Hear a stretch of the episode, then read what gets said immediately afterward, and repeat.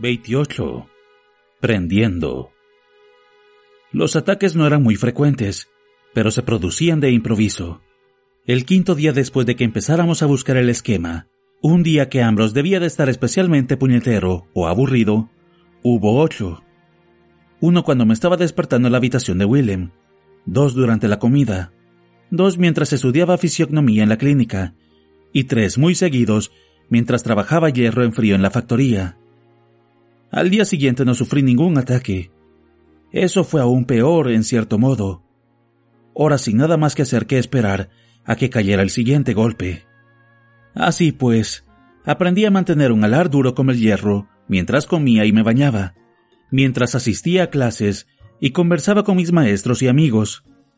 Hasta lo mantenía mientras me batía en duelo en simpatía experta. El séptimo día de la búsqueda, esa distracción y mi cansancio general me condujeron a mi primera derrota en un duelo ante dos compañeros de clase, lo que puso fin a mi perfecto historial de imbatibilidad. Podría decir que estaba demasiado cansado para que eso me importara, pero no sería del todo cierto.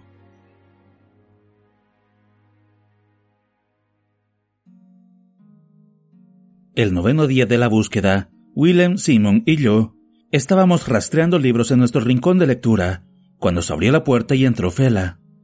En lugar del montón de libros habitual, llevaba uno solo. Respiraba entrecortadamente. Ya lo tengo, anunció. Le brillaban los ojos. Su voz estaba tan cargada de emoción que era casi furibunda. He encontrado una copia. Nos acercó el libro para que pudiéramos leer las letras grabadas con pan de oro en el grueso lomo de piel. Facimo en B. Habíamos descubierto la existencia del escribani al principio de nuestra búsqueda. Era una extensa colección de esquemas, obra de un artífice muerto hacía mucho tiempo llamado Surthur. Constaba de doce gruesos volúmenes de minuciosos diagramas y descripciones. Cuando encontramos el índice, creímos que nuestra búsqueda estaba próxima a su fin, pues incluía un apartado titulado Diagramas que detallan la construcción de un maravilloso Gram 5, de eficacia demostrada en la prevención de simpatía maléfica. Referencia, volumen 9, página 82. Localizamos ocho versiones del Escribani en el archivo, pero nunca encontramos el juego completo. Siempre faltaban los volúmenes 7, 9 y 11. Sin duda alguna, debían de estar guardados en la biblioteca privada de Kilvin. Habíamos pasado dos días enteros buscando, pero habíamos acabado descartando el Escribani. Sin embargo, ahora Fela lo había encontrado, y no solo una pieza del rompecabezas, sino un libro entero. ¿Es el bueno? preguntó Simón, con una mezcla de emoción e incredulidad. Fela apartó levemente la mano de la parte inferior de la cubierta, revelando un número grabado en oro. Nueve. Me levanté de la silla y estuve a punto de volcarla con las prisas para llegar hasta Fela. Pero ella sonrió y sostuvo el libro por encima de su cabeza. Primero, tienes que prometerme una cena, dijo. Me reí y estiré un brazo para coger el libro. Cuando esto haya terminado los invitaré a todos a cenar. Fela suspiró. Y tienes que decirme que soy la mejor secretaria de todos los tiempos. Eres la mejor secretaria de todos los tiempos. Eres el doble de buena de lo que Will podría aspirar a ser aunque tuviera una docena de manos y un centenar de ojos. ¡Ja! Aquí tienes. Corrí hacia la mesa y abrí el libro. Seguro que faltan las páginas que necesitamos o algo así, le dijo Simon en voz baja a Will. Después del tiempo que llevamos buscando, no puede ser tan fácil. Seguro que falla algo. Paré de pasar páginas y me froté los ojos. Escudriñé el texto. Lo sabía, dijo Sim. Inclinó la silla hacia atrás sobre dos patas y se tapó los ojos fatigados con las manos. A ver si adivino. Tiene pobredumbre gris, o lepismas, o las dos cosas. Fela se acercó y echó una ojeada por encima de mi hombro. Oh, no, exclamó concernada. No la había abierto. Estaba tan emocionada. Levantó la cabeza y nos miró.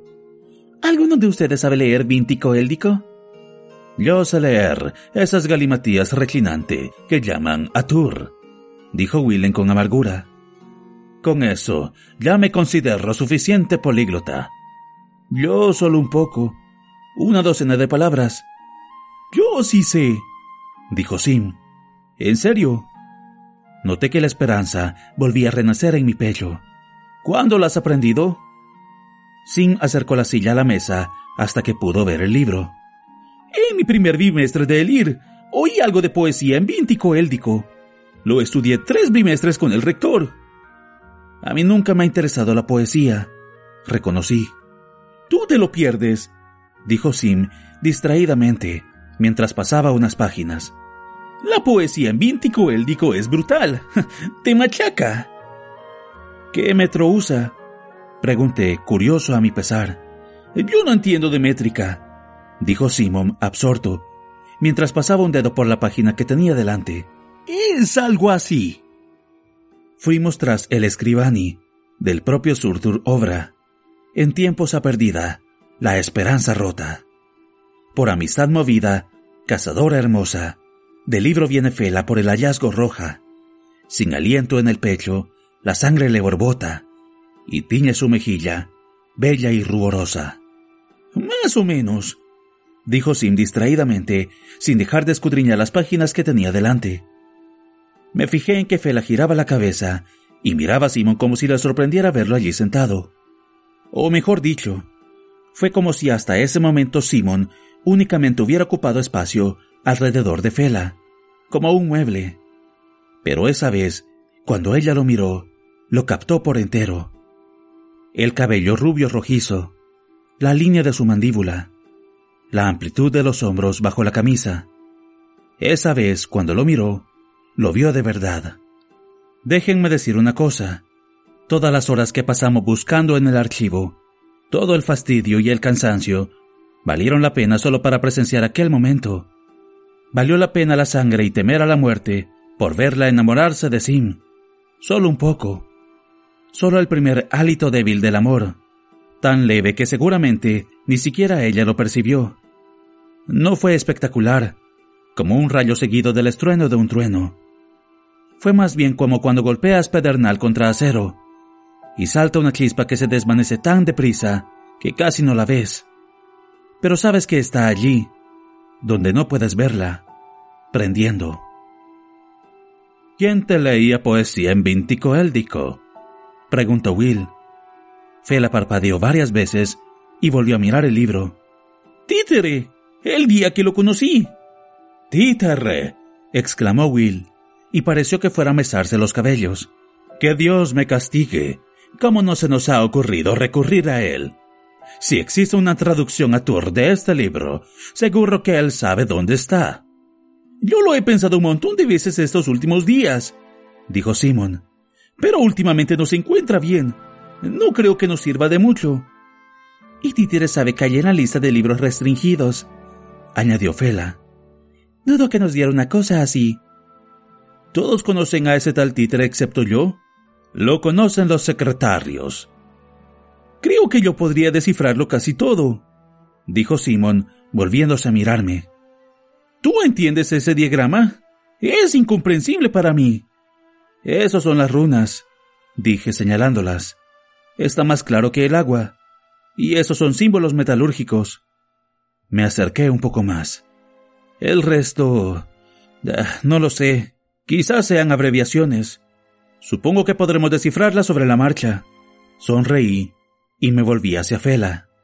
Felicidades. Sigue siendo la mejor secretaria de todos los tiempos.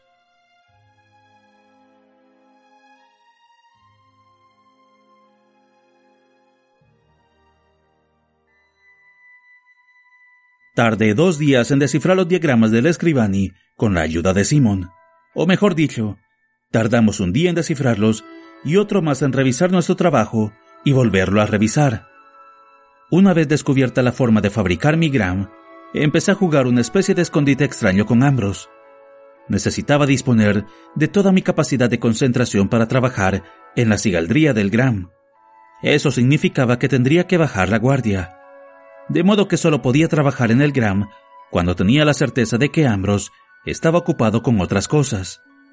El Gram requería un trabajo delicado, grabados minúsculos sin margen de error. y el hecho de tener que dedicarle momentos sueltos no ayudaba mucho. Media hora mientras Ambrose tomaba café con una joven en un café público. Cuarenta minutos cuando asistía a una clase de lógica simbólica. Una hora y media mientras realizaba su turno en el mostrador del archivo. Cuando no podía trabajar en el Gram, trabajaba en mi proyecto de artificería. Por una parte, era una suerte que Kilvin me hubiera encargado hacer algo digno de un relar. Me proporcionaba la excusa perfecta para todo el tiempo que pasaba en la factoría. El resto del tiempo lo pasaba en la taberna del Pony de Oro. Necesitaba convertirme en un cliente habitual de aquel local. Así, llegado el momento, levantaría menos sospechas.